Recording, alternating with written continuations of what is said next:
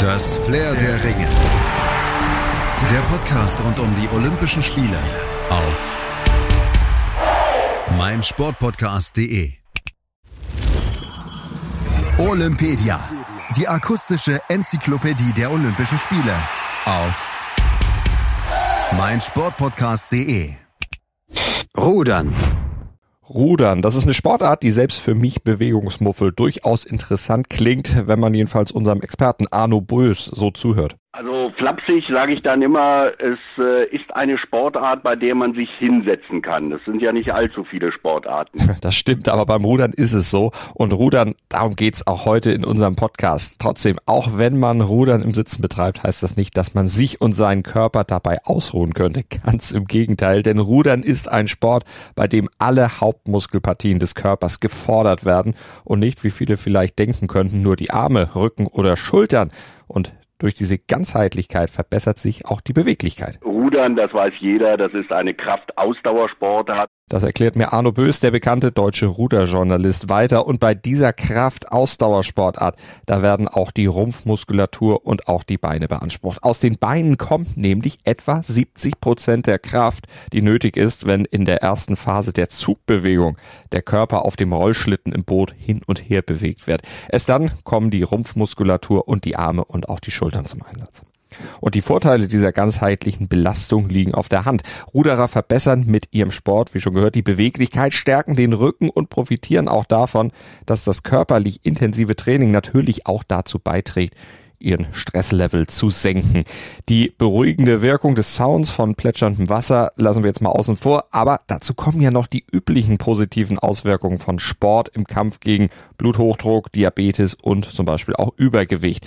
Und obwohl alle Hauptmuskelpartien so angesprochen werden, ist Rudern sehr gelenkschonend und die generelle Verletzungsgefahr ist verglichen mit anderen Sportarten auch noch eher gering. Es sei denn natürlich, dass man die Technik falsch ausführt. Und die ist schon durchaus anspruchsvoll, daher sollten Kinder auch erst frühestens mit zehn Jahren an die Sportart Rudern herangeführt werden. Denn dann haben sie auch erst die nötige Kraft, um das Boot überhaupt bewegen zu können.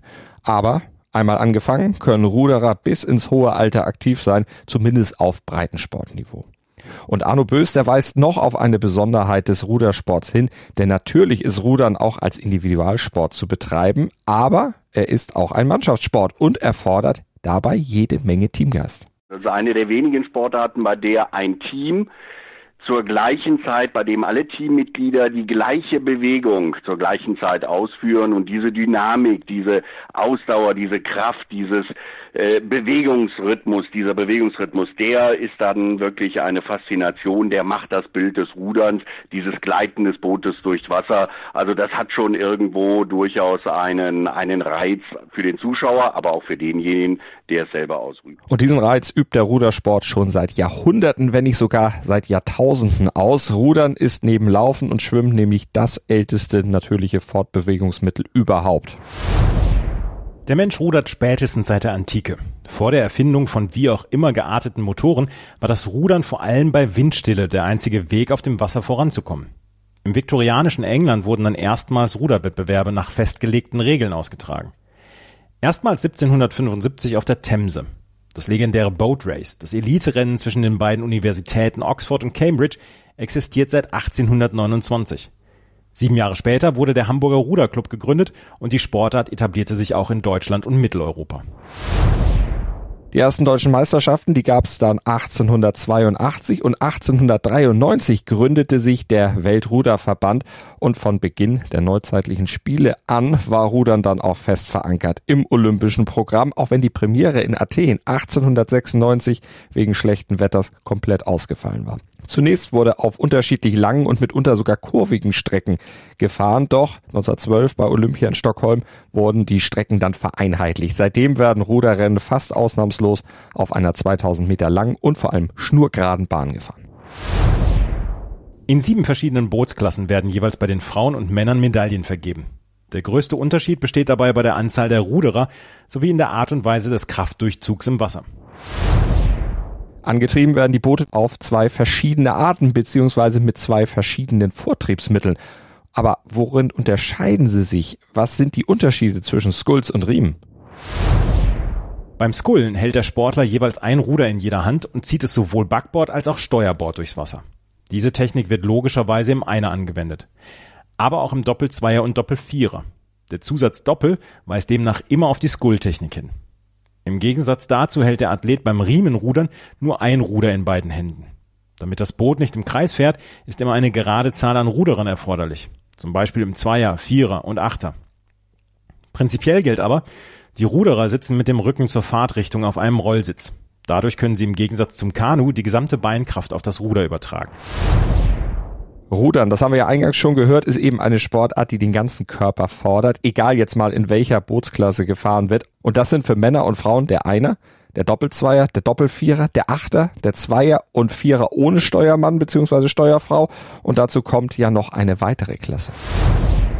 Auch fahren sowohl Frauen als auch Männer im Leichtgewichtsdoppelzweier gegeneinander. Hierbei gilt eine vorher festgelegte Gewichtsobergrenze für die gesamte Mannschaft. Es starten in einem Lauf acht Boote gegeneinander. Die Sieger kommen direkt in die nächste Runde. Je nach Größe des Teilnehmerfeldes können sich die Dritt- und Viertplatzierten noch über den Hoffnungslauf weiter qualifizieren. Am Ende gilt natürlich, wer im Finale als erstes die Ziellinie überquert, ist Olympiasieger. Die Königsdisziplin im Rudern ist aber natürlich der Achter, die Bootsklasse, die dank Rudertrainerlegende Karl Adam in den 1960ern zu dem Vorzeigeboot in Deutschland wurde. Adam und sein Ratzeburger Goldachter, die durchbrachen damals die jahrzehntelange Dominanz der USA in dieser Disziplin. Und dieser Zeit und dem Wirken von Karl Adam haben wir übrigens im Rahmen unseres Podcasts Sportplatz hier auf meinsportpodcast.de eine kleine Serie gewidmet. Unbedingt mal reinhören. Darin wird nämlich auch deutlich, warum unser Experte Arno Bös so vom Achter schwärmt. Der Achter ist und bleibt das Flaggschiff und äh, es geht da einfach nichts über die Spannung und auch die Dynamik eines Achterrenns. Und das liegt vielleicht auch ein bisschen an der Besonderheit dieses Bootes. Der Achter ist die einzige Bootsgattung im olympischen Programm, bei der ein Steuermann Teil der Mannschaft ist. Er ist dafür verantwortlich, das Boot auf Kurs zu halten, aber auch um taktische Anweisungen zu geben und sein Team anzufeuern. Ja, und das gelingt deutschen Steuermännern offenbar besonders gut, denn der Achter gilt seit Jahrzehnten als die deutsche Medaillenbank bei Olympia und hat einiges dazu beigetragen, dass Deutschland im ewigen Medaillenspiegel der Ruderer ganz oben steht, mit weitem Abstand vor den USA und Großbritannien. Und natürlich haben daran auch die männlichen und weiblichen Ruderer der DDR erheblichen Anteil gehabt, obwohl Frauen bei Olympia noch gar nicht so lange mitmachen dürfen. Die Frauen dürfen erst seit 1972 um Medaillen rudern, da man lange davon ausgegangen war, dass der Sport für das weibliche Geschlecht medizinisch nicht zumutbar wäre. Beim Rudern hielt sich diese mehr sogar noch länger als bei anderen olympischen Sportarten. Mittlerweile ist allerdings Gleichberechtigung in den Sport eingezogen. Übrigens auch was die Qualifikation für Olympia angeht, denn weiß Arno Bös, darin unterscheidet sich Olympia von WM oder anderen internationalen Regatten. Für Olympia muss man sich qualifizieren, denn es gibt für jede der 14 Bootsklassen nur ganz bestimmte Anzahl von Plätzen. Also Männerachter zum Beispiel können nur acht Boote teilnehmen, während bei einer Weltmeisterschaft es auch schon mal zehn, zwölf oder oder noch mehr Boote sein können und dass äh, die Gesamtanzahl der teilnehmenden Ruderinnen und Ruderer ist bei Olympia auf 550 beschränkt. Da muss man sich dann bei den Weltmeisterschaften im vorolympischen Jahr entsprechend qualifizieren, also mindestens einen entsprechenden Platz bei der Weltmeisterschaft äh, erreichen. Dann hat man den Quotenplatz für Olympia erfüllt und im Olympiajahr selber gibt es noch äh, weitere kleinere Möglichkeiten, um sich dann für Olympia nachzuqualifizieren. Das ist aber der einzige Unterschied. Ansonsten läuft eine olympische Regatta genauso ab wie eine Weltmeisterschaft oder eine andere internationale Regatta. Und das bedeutet dann auch, dass Olympiaregatten den gängigen Regeln und Vorgaben des Weltverbandes unterliegen, zum Beispiel in Sachen Fehlstarts. Wenn man zweimal einen Frühstart gemacht hat, das kennt man ja auch von der Leichtathletik, äh, dann wird man aus dem Rennen genommen, dann wird man ausgeschlossen, dann darf man nicht mehr mitfahren. Wenn man während des Rennens eine, äh, eine andere Mannschaft behindert, also zum Beispiel querfährt und damit äh, in ein anderes Boot fährt oder ein anderes Boot entsprechend mit den Riemen beziehungsweise Skulls behindert, dann wird man auch ausgeschlossen. Äh, es gibt noch eine bestimmte Regel, die die Bootsgewichte angeht. Die Boote müssen ein Mindestgewicht haben, um eine gewisse Sicherheit äh, herzustellen und zu garantieren. Und dieses Mindestgewicht, das darf man also maximal einmal unterschreiten. Dann wird man für dieses Rennen auf den letzten Platz gesetzt, aber beim zweiten Mal wird man dann auch ausgeschlossen. Und noch eine Regel gibt es bei den Leichtgewichten, die es gibt drei Leichtgewichtsklassen bei den 14 Bootsklassen und die Leichtgewichte dürfen ein äh, maximales Gewicht der Mannschaft nicht überschreiten. Wenn sie das äh, nicht erfüllen, wenn sie also nicht auf das Gewicht kommen, dann werden sie auch ausgeschlossen von dem Rennen, was aber bei Olympia bisher nicht passiert ist. Also es gibt schon ein paar Möglichkeiten, dass äh, Mannschaften aus einem Rennen ausgeschlossen werden. Die sind aber eigentlich immer alle rundherum um ein solches Rennen und äh, selten jetzt im Vorfeld. Und zum Abschluss fassen wir nochmal die wichtigsten Fakten kurz und knackig zusammen, die ihr zum Rudern bei den Olympischen Spielen kennen solltet, damit ihr einfach mitreden könnt. Die 14 Ruderentscheidungen, je sieben bei den Männern und Frauen, fallen zwischen dem 23. und 30. Juli im Sea Forest Waterway in der Bucht von Tokio. Bei den Herren wurde der Leichtgewichtsvierer ohne Steuermann aus dem olympischen Wettkampfprogramm gestrichen. Stattdessen wurde ein Wettkampf im Vierer ohne Steuerfrau ins olympische Programm aufgenommen. Vor vier Jahren hatte Großbritannien in der Nationenwertung die Nase vorne, vor Deutschland und Neuseeland. Auf dem Zettel sollte man Südafrika und China haben. Die beiden Nationen haben in den letzten Jahren viel Boden gegenüber der favorisierten Konkurrenz gut gemacht.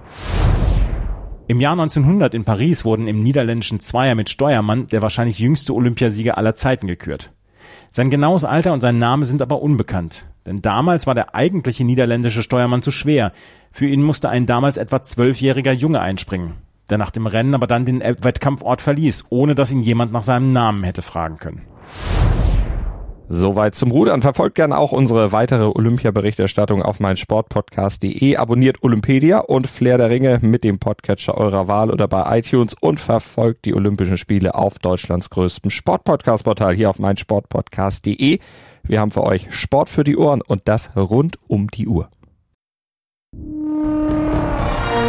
Das Flair der Ringe. Der Podcast rund um die Olympischen Spiele auf meinsportpodcast.de. Schatz, ich bin neu verliebt. Was? Da drüben. Das ist er. Aber das ist ein Auto. Ja, eben. Mit ihm habe ich alles richtig gemacht. Wunschauto einfach kaufen, verkaufen oder leasen. Bei Autoscout24. Alles richtig gemacht.